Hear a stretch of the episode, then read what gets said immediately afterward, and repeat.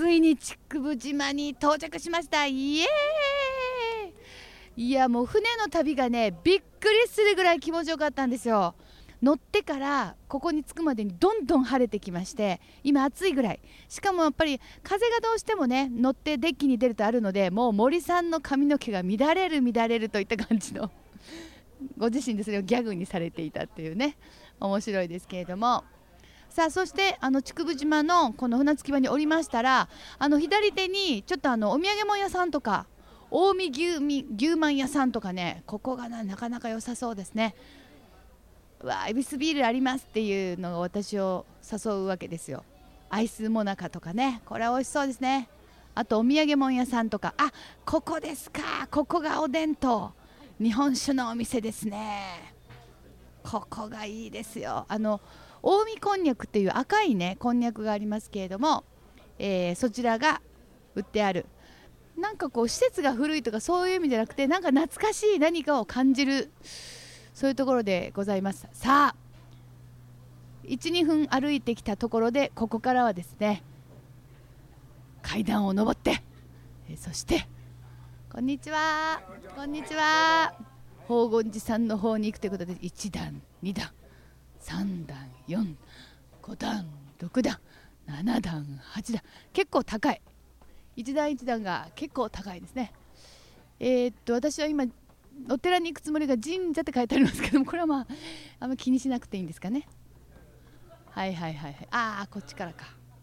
はい。あだから途中まではねあのー、正直神社とお寺が同じところ上がってきてそして右手に行くと、えー、神社があったりそしてまっすぐ行くとお札所の宝厳寺さんになるということでございます。さあどんなお寺なんでしょうか？楽しみです。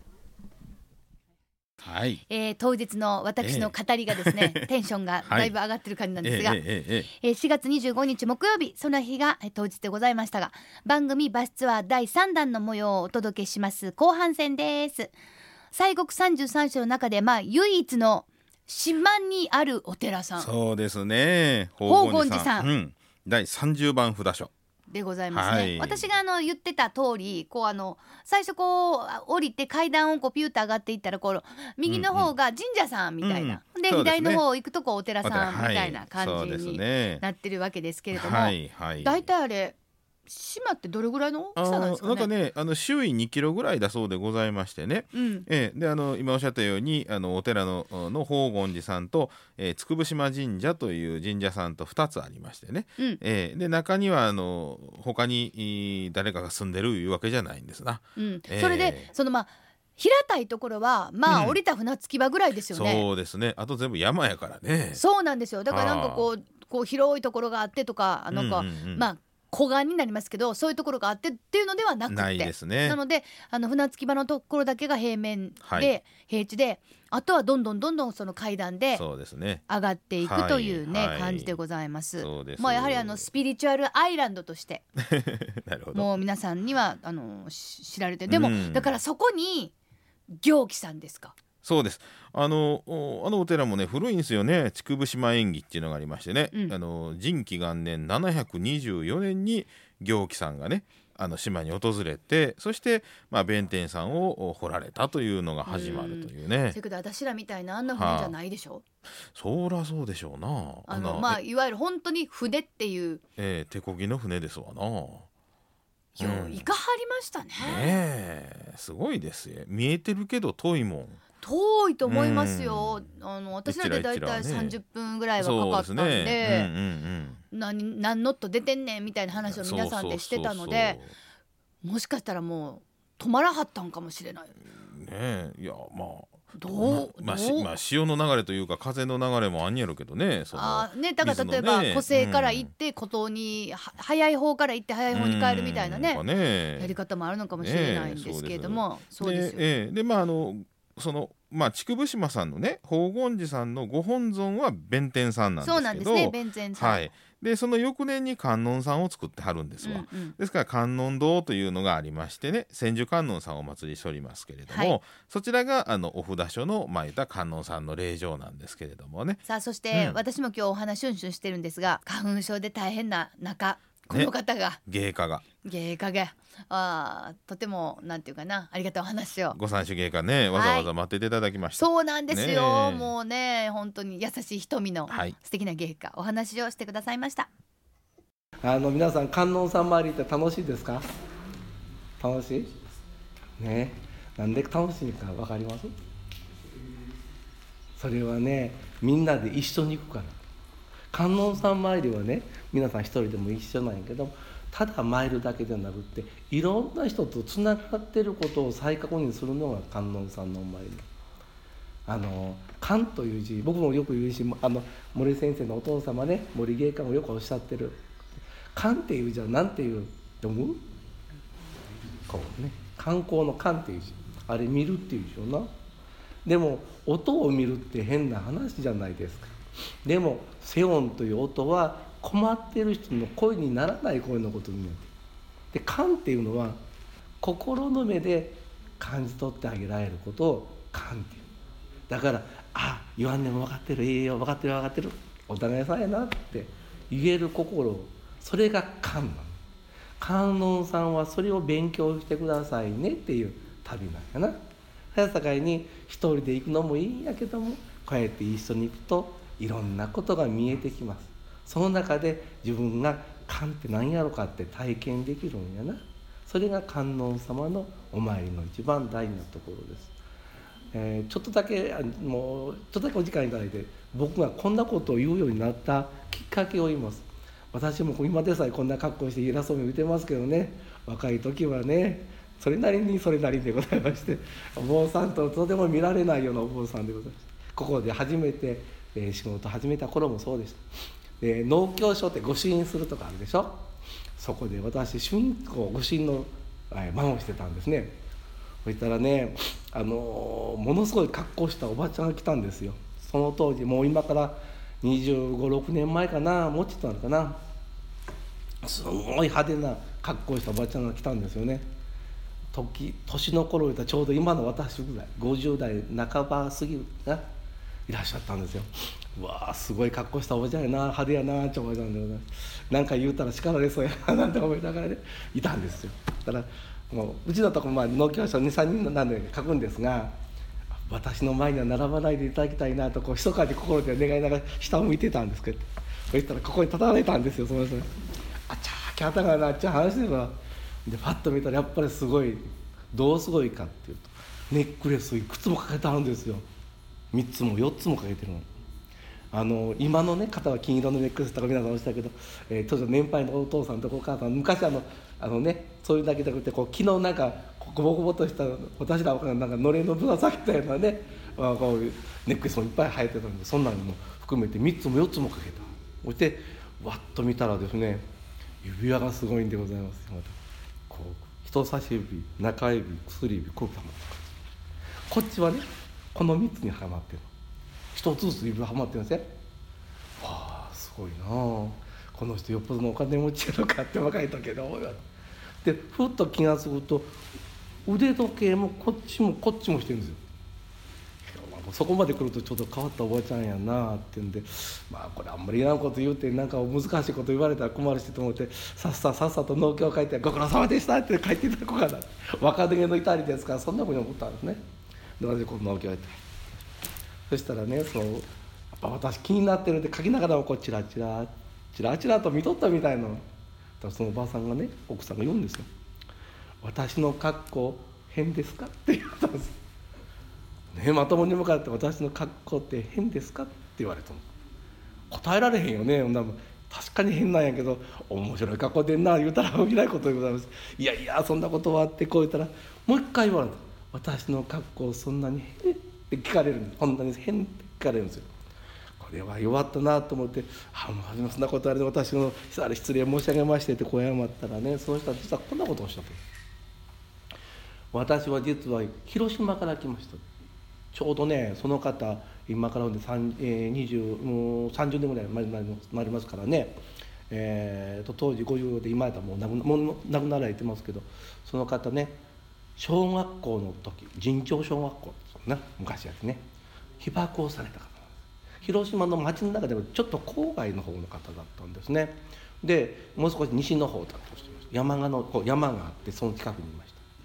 た。なんかその方が朝学校小学校行く時にドンってあったそうです。で爆心地から相当離れていて7キロぐらいってったかな？離れているので直接ではなかった。しかも土塀と土塀ってもう蔵昔は蔵っていうのがその間にいた時にパッとこう閃光が走ったので怪我はなかったんです。とおっしゃったんですが実はその方その後昼から雨が降ったっていうね。あの映画とかで見られた方もうんそうそうそう黒い雨。本当に黒いんですって。あの牧樹のような雨がザーッとるんじゃなくてベタベタベタベタって落とすんだって。それをやっぱり浴びてるんですって。で被爆をされたから。でもこの腕時計とかこの指輪は何って話をした時に話になった時に実はその時に一緒に被爆した同級生の人のものだったんです今入院してる人もいるのよって。もう亡くなった人もいるのよって。だけど私が一番この中でまたその被爆してねその方もお病気がおってらっしゃるんですけど私が一番元気やからみんなのためにみんなと一緒に行くつもりで来たって言うんですよ。たった一人でしかも電車も乗らずバスにも乗らず本当にあのいろんな人に乗せてもらって車に乗せてもらってヒッチハイクのようにして来たんですね。さあこの方の生き方どうなんだろう。つまりこの人が自身がすごくなんで輝格好運動じゃなくてお話を聞いてる時その人がどんだけ心が輝いてるんだろうと思った時にさあまさしくこれ観音さんの力やな。いやいやこの人自身が観音さんやないかと思えたんですね。素晴らしいですね。もう本当にお母さん観音さんそのものやねって言ったらまた叱られたんですよお母さんに。違いますよって。観音さんは世の中にいっぱいいるんですよ。つまり皆さんが今日いらっしゃってるこの仲間の中にも観音さんいっぱいいる。気が付くか気が付かないかはその人だ。だけれども人は一人で生きていません。必ず誰かの世話になっています。怒ったり泣いたり笑ったり一緒にしてるから楽しんだ。こうやって一緒に階段も今日ねきつい階段をなぜ元気に上がれたか。さあ 頑張ろうで頑張ろうでもうちょっとやもうちょっとやってみんなが声かけ合うでいけるんですよね。それもその声がかかったその声一つやはり世の中には観音様があるということなんです。つまり私の周りには観音さんがいっぱいいて自分が日頃観音様の力によって生きてるんだよって感じてもらう。それがこうやって森先生と一緒に旅をする一つの目的でございます。もう一つはさあ逆を言えば自分も観音さんになれるんだよって。人のためにちょっと願い事難しいことじゃない簡単なことでもちょっと気を使ってあげられること。そういうことを大事にする時に私も観音さんになれるんだねって分かっていただくのが実は観音様の旅でございます。さっき、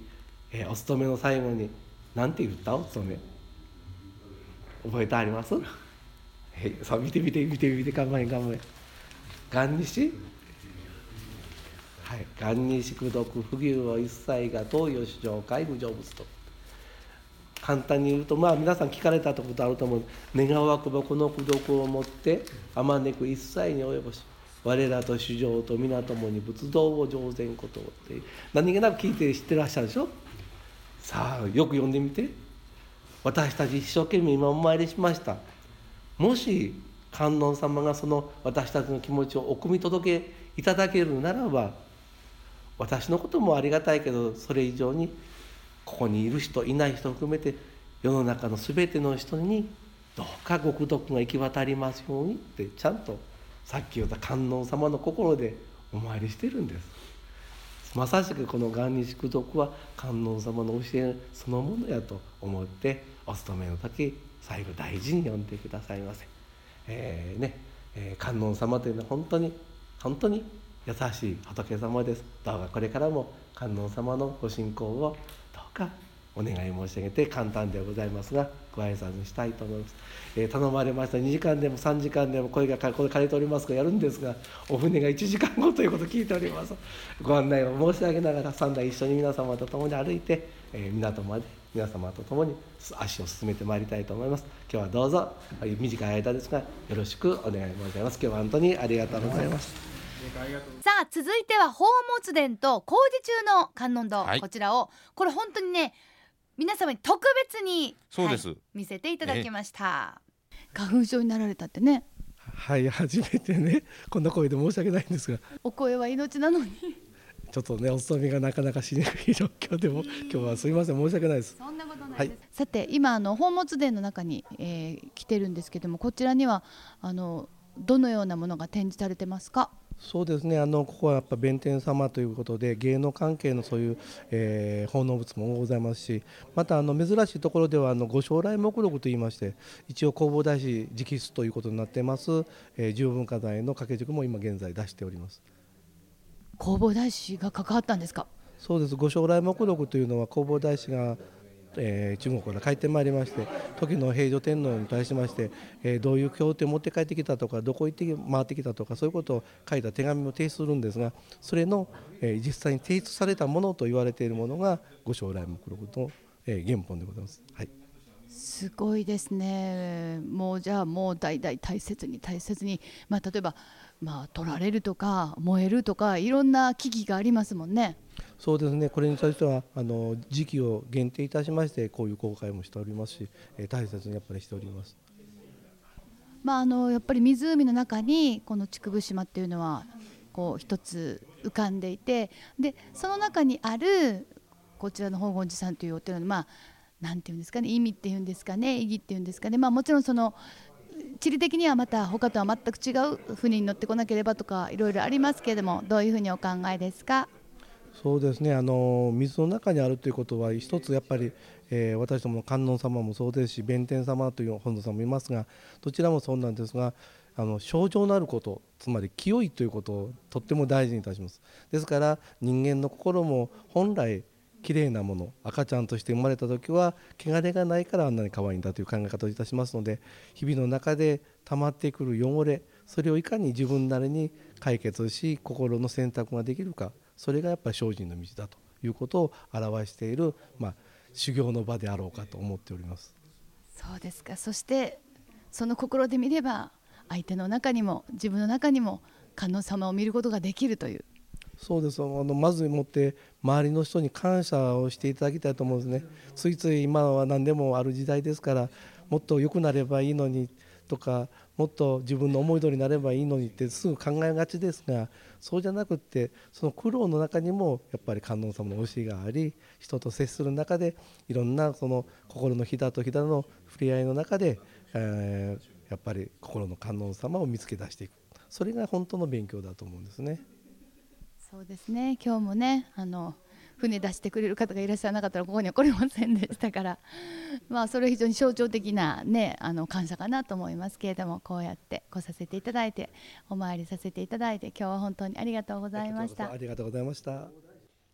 いやここのね、うんうん、あのこちらの宝物殿ってすごいでしょ？ほんますごいですよね。そうそうそう。何気なくすごいもんありますからね。あの弘法大師直筆と言われるその重要文化財ですよね、そうそう。ご将来目録ね。はい。ええー、なんかこれほんまに弘法大師がこれ関わった。それがまた綺麗まあだから字が綺麗とかそういうんじゃなくて保存状態がとっても ね。すごいですよね。いいんですよね、うんうん、もちろん字も綺麗やし、はい、なんかもう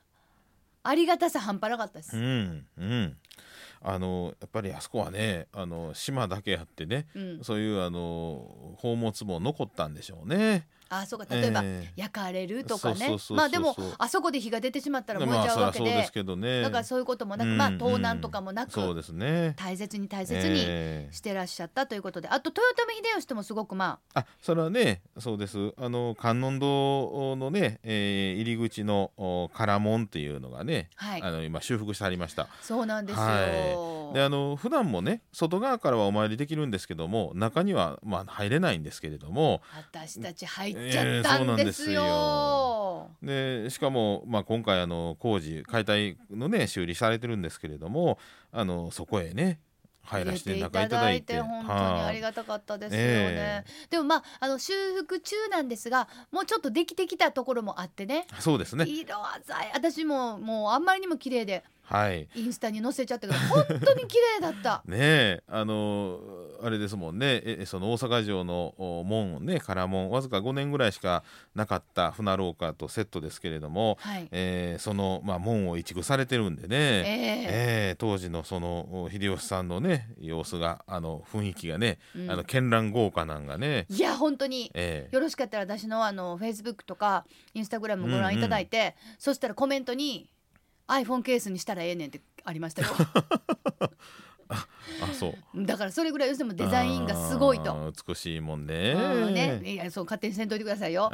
せやけども、それぐらいなんていうかだからやっぱり綺麗なものっていうのは時を超えるっていうね、ね、うんなんかね、感じがすごくありました。いや本当にまあ宝物という名前にふさわしいね、はい、まあ貴重な、ええ、そして、あの宝物ですねまさにね。そういうものがたくさんございましたね。はいわもうゆっくり振り返りたいと思ったらもう終わりです。天候も雨に合いかけたけれども、なんとか晴れてね。なんとかね本当に、えー、傘ささんと、まあ、そうなんですよ、ね、参りは全然さしてなかったんですよ、まあ、もうありがたいことでございました。でまたあの岩間寺さんとか、えー、筑部島さんにもいろいろお世話になったんですけれどもね、はいいやあのちょうど対照的なね雰囲気のお寺でね。そうですね、はあはい、山の中の修験のあのお寺っていうね自然を崇拝するお寺とでまたあ湖と、うん、あのその島のね、えー、神秘な雰囲気のお寺でしかもおまあ絢爛豪華と言いましょうかいろんなね宝物があったりとかあそういう風なあお寺をこうお参りすることができましたんでねあの西国の旅をするね一つの山に登らはったり船に乗らないかんっていう、うん、まあそういう移動手段の醍醐味もありながら、えー、そういうちょっと特色がある今回はね旅になったなというふうに思いましてね。そうですね、はい、バスツアーまあ3回目ということなんですけれどもやっぱりあのこんなに受け継がれているのはなぜかというのが言葉にはまだ私できないですけれども良さというのを少しだけですよ、うんうんうん、まあ少しいいのは決まってんねんけどでもなんかそれをね、はい、感じる、うん、あやっぱりいいなっていういいに決まってんねんけど、ね、1300年。いやいやいや。だけどあ。やっぱりいいんだって、うん、なんかそれがだんだんとその確信になったり、はい、実感してきたかなと思えるような第3回のバスツアー。ありがとうございました。はい、さあということで本当にまた第4回がね、はい、できればいいなと思いつつ、えー、振り返りを今週で終了とさせていただきます、それではここまでのお相手私谷口清子と西国三十三所第16番札所清水脱出所の森清源でした。はいありがとうございました。この番組は野村証券ハーモニックスリゾートライフ。関西建装工業。シェプロ。八坂タクシー八坂観光バス。日本巡礼の提供でお送りしました。